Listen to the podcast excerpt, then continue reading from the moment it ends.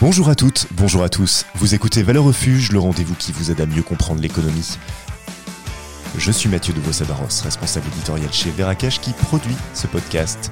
Au sommaire de ce huitième numéro, où est le temps d'un pays qui a comme président un militaire avec les pleins pouvoirs, une police secrète, une seule chaîne de télévision et dont toute l'information est contrôlée par l'État? La France du général de Gaulle.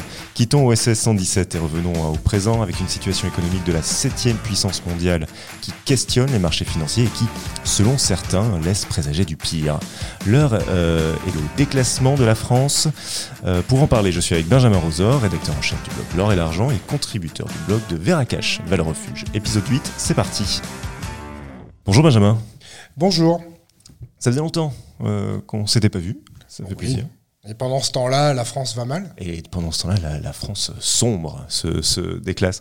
Euh, on a vu passer euh, fin, avril, il me semble, une, note de l'agence Fitch qui, euh, déclasse la, note de la France. Avant, d'aller effectivement dans, le cœur du sujet, on va essayer de comprendre effectivement qui sont ces acteurs qui, font un peu la, pluie et le beau temps sur, la, confiance que les marchés portent au pays. Déjà, qui sont ces agences de notation? Alors, ces agences de notation, il y en a euh, trois qu'on appelle les, les Big Three. Euh, Il y a Moody's, Standard Poor's et Fitch. Euh, on parle de ces trois-là parce que ce sont les plus importantes, c'est celles qui ont le, la plus grosse résonance quand elles disent quelque chose. Ces trois agences sont propriétés de- d'entreprises pour la plupart euh, de presse ou en tout cas d'information financière.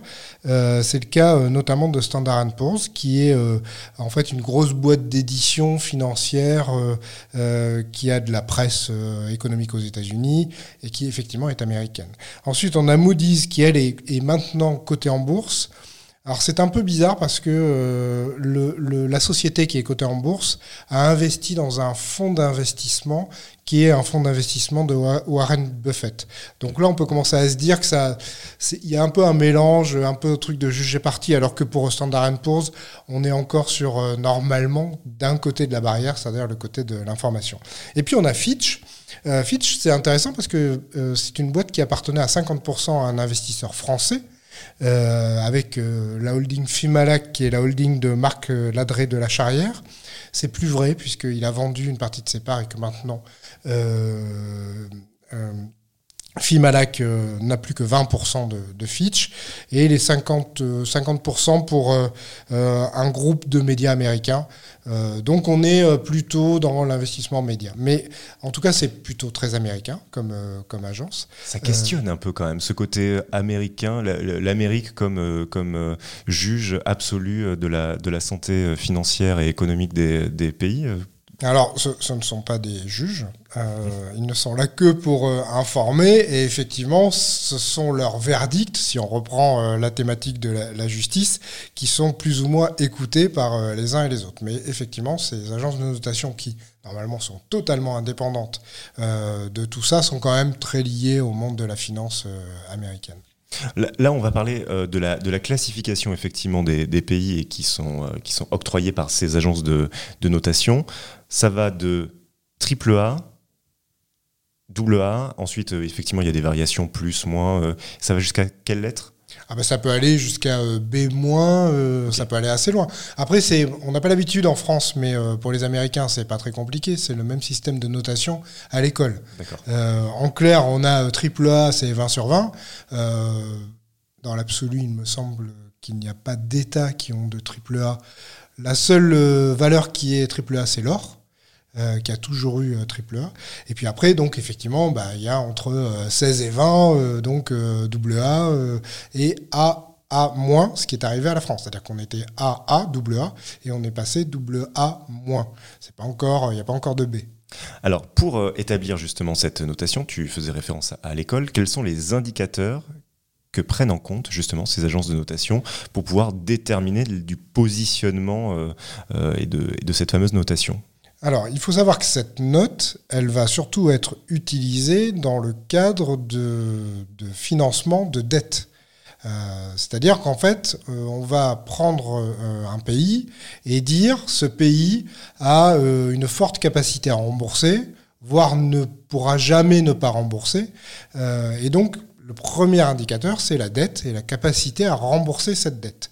C'est ça ce que Fitch a fait pour la France. Donc Fitch a dit, bah, il se trouve qu'on a une dette qui est quand même très imposante, puisqu'on est euh, aujourd'hui à 3 euh, 000 euh, milliards d'euros, avec 111 ou 112% du, du PIB, puis une réforme des retraites qui visiblement n'avait pas l'air de bien passer quand la note a été établie. Donc euh, l'agence de notation s'est dit on a une dette qui est très importante, euh, le quoi qu'il en coûte euh, n'a pas été remboursé ou en tout cas n'a pas à, augmenter la dette et, et, la dette de la France ne diminue pas ou peu.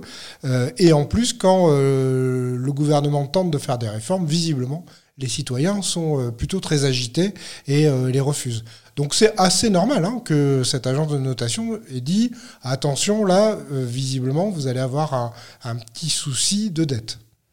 La dernière fois, c'est la crise de la zone euro, c'est 2012, le, déclassement de, la note de la France, ou c'est un peu avant 2008, la crise, des subprimes?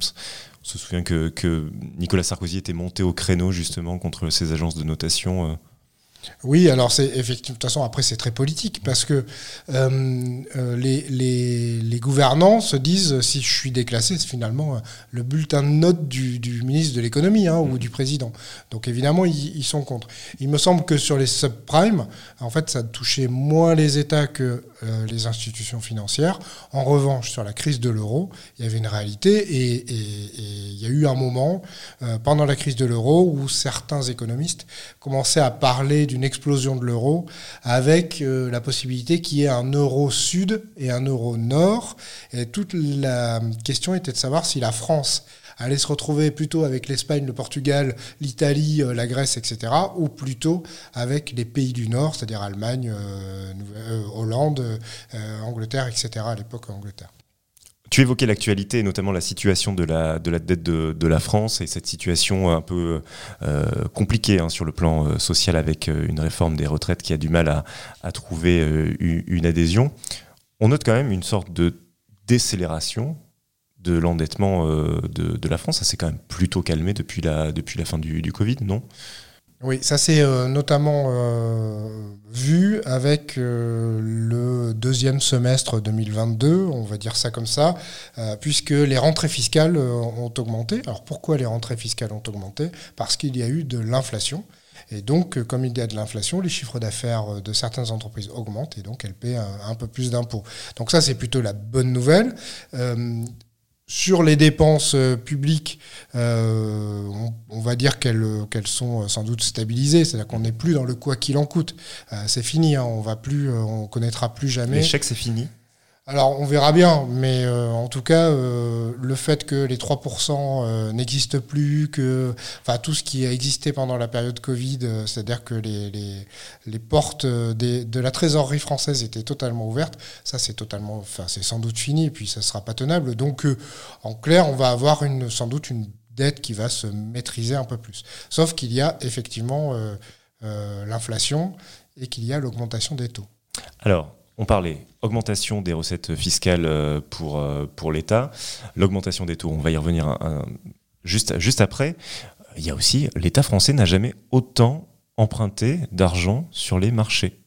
Et euh, la dégradation de cette note, ça a aussi une conséquence directe sur cet argent emprunté sur les marchés. Oui, alors il y a euh, certains économistes euh, qui disent que quand on a été habitué euh, à avoir de l'argent gratuit, voire qu'on vous paye pour emprunter, puisque avec les taux négatifs ça revient à ça, mais en fait quand on s'y habitue, c'est comme la drogue, ben, on va jamais arrêter. et donc c'est ce qui se passe, c'est-à-dire qu'en fait on a été complètement dopé avec cette masse monétaire disponible ou possiblement disponible puisqu'elle rapporter de l'argent, ou en tout cas avec des taux négatifs. Et donc, bah, quand on est habitué, on ne s'arrête pas tout de suite. Euh, sauf que là, maintenant, on n'est plus à euh, moins 1% ou moins 0,5, mais on est plutôt proche de 3%. Hein. Ce qu'on appelle les, emprunts d'État à 10 ans, qui sont le référent hein, pour un État, euh, ou les OAT, sont aujourd'hui autour de 3%. et d'ailleurs, ce serait intéressant, c'était intéressant de regarder comment la note de Fitch euh, à AA- a fait bouger ce taux. c'est surtout la fin de l'anomalie des taux négatifs. En fait, c'est effectivement, euh, au bout d'un moment, les choses sont un peu redevenues euh, à, la, à la normale. Ça coûte combien d'argent, euh, justement, cette hausse des taux pour la France, avec la dégradation de, de la note? Comment ça se répercute, effectivement, pour les, pour les finances publiques? Alors, l'agence qui est en charge d'emprunter pour le compte de la France sur les marchés va emprunter 270 milliards dans les quelques semaines qui, qui vont arriver. Euh, aujourd'hui, on est à alors je dis 3%, c'est en fait 2,8, 2,85%.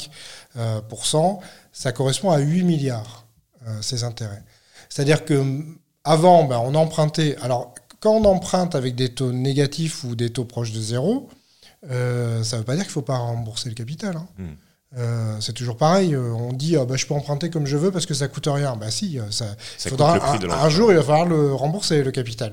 Et d'ailleurs, si on faisait une petite digression, on pourrait se dire qu'en ce moment les difficultés des entreprises proviennent de la problématique de rembourser le capital du PGE.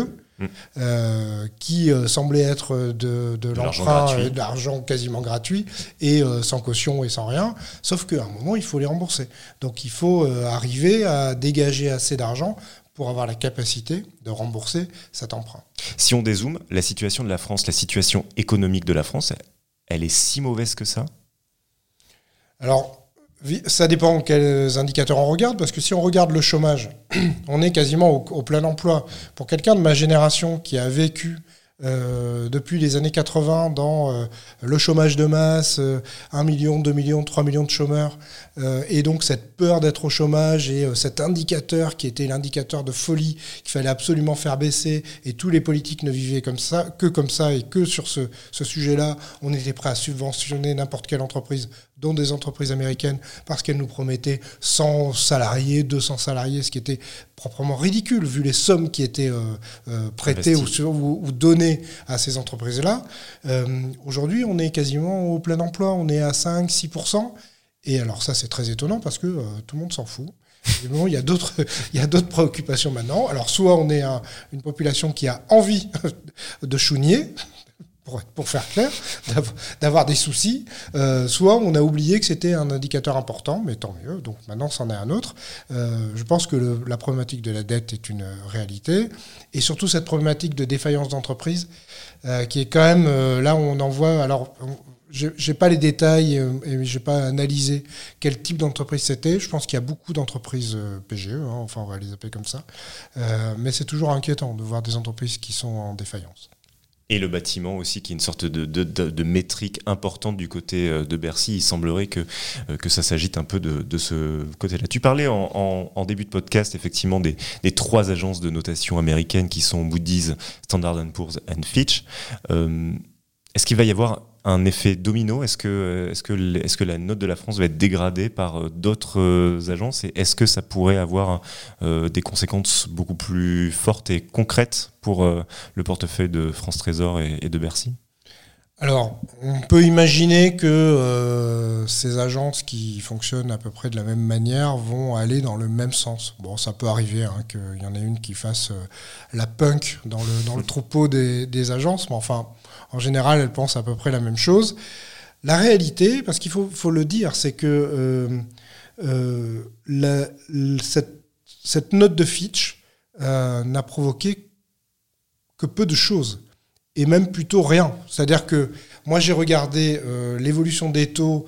Je crois que c'était le 28 avril que Fitch a, balancé son information. Le 28 avril 2023, les taux à 10 ans sont à 3%. Euh, ils sont mis à monter euh, la veille. Euh, donc ça veut dire qu'il y avait sans doute une rumeur dans le monde financier. Ils savaient que la note allait être dégradée. Bah, le lendemain, après le week-end du 1er mai, on est à 2,86, ça rebaisse. C'est-à-dire que finalement, cette annonce a, fait peur, euh, dire, ça fait peur aux bourgeois, mais ça n'a pas tellement fait peur aux gens qui empruntent et qui achètent de la dette française. Donc voilà. Alors est-ce que ça veut dire que ces, agences de notation ne servent plus à grand-chose? Je ne vais pas jusque-là. Ça veut simplement dire que finalement, euh, les annonces de ces, de ces agences euh, n'influent plus beaucoup euh, le monde de, de la finance en général. Merci beaucoup Benjamin. Et merci. Donc, est-ce que la France euh, est en phase de déclassement? Je pense que les mois et plutôt même les années nous le diront. Le numéro de Valeur Refuge est fini pour aujourd'hui. J'espère qu'il vous a plu. N'hésitez pas à le commenter et le partager sur les réseaux sociaux, à nous partager des idées de sujets également que nous pourrions traiter. On se retrouve très bientôt. D'ici là, salut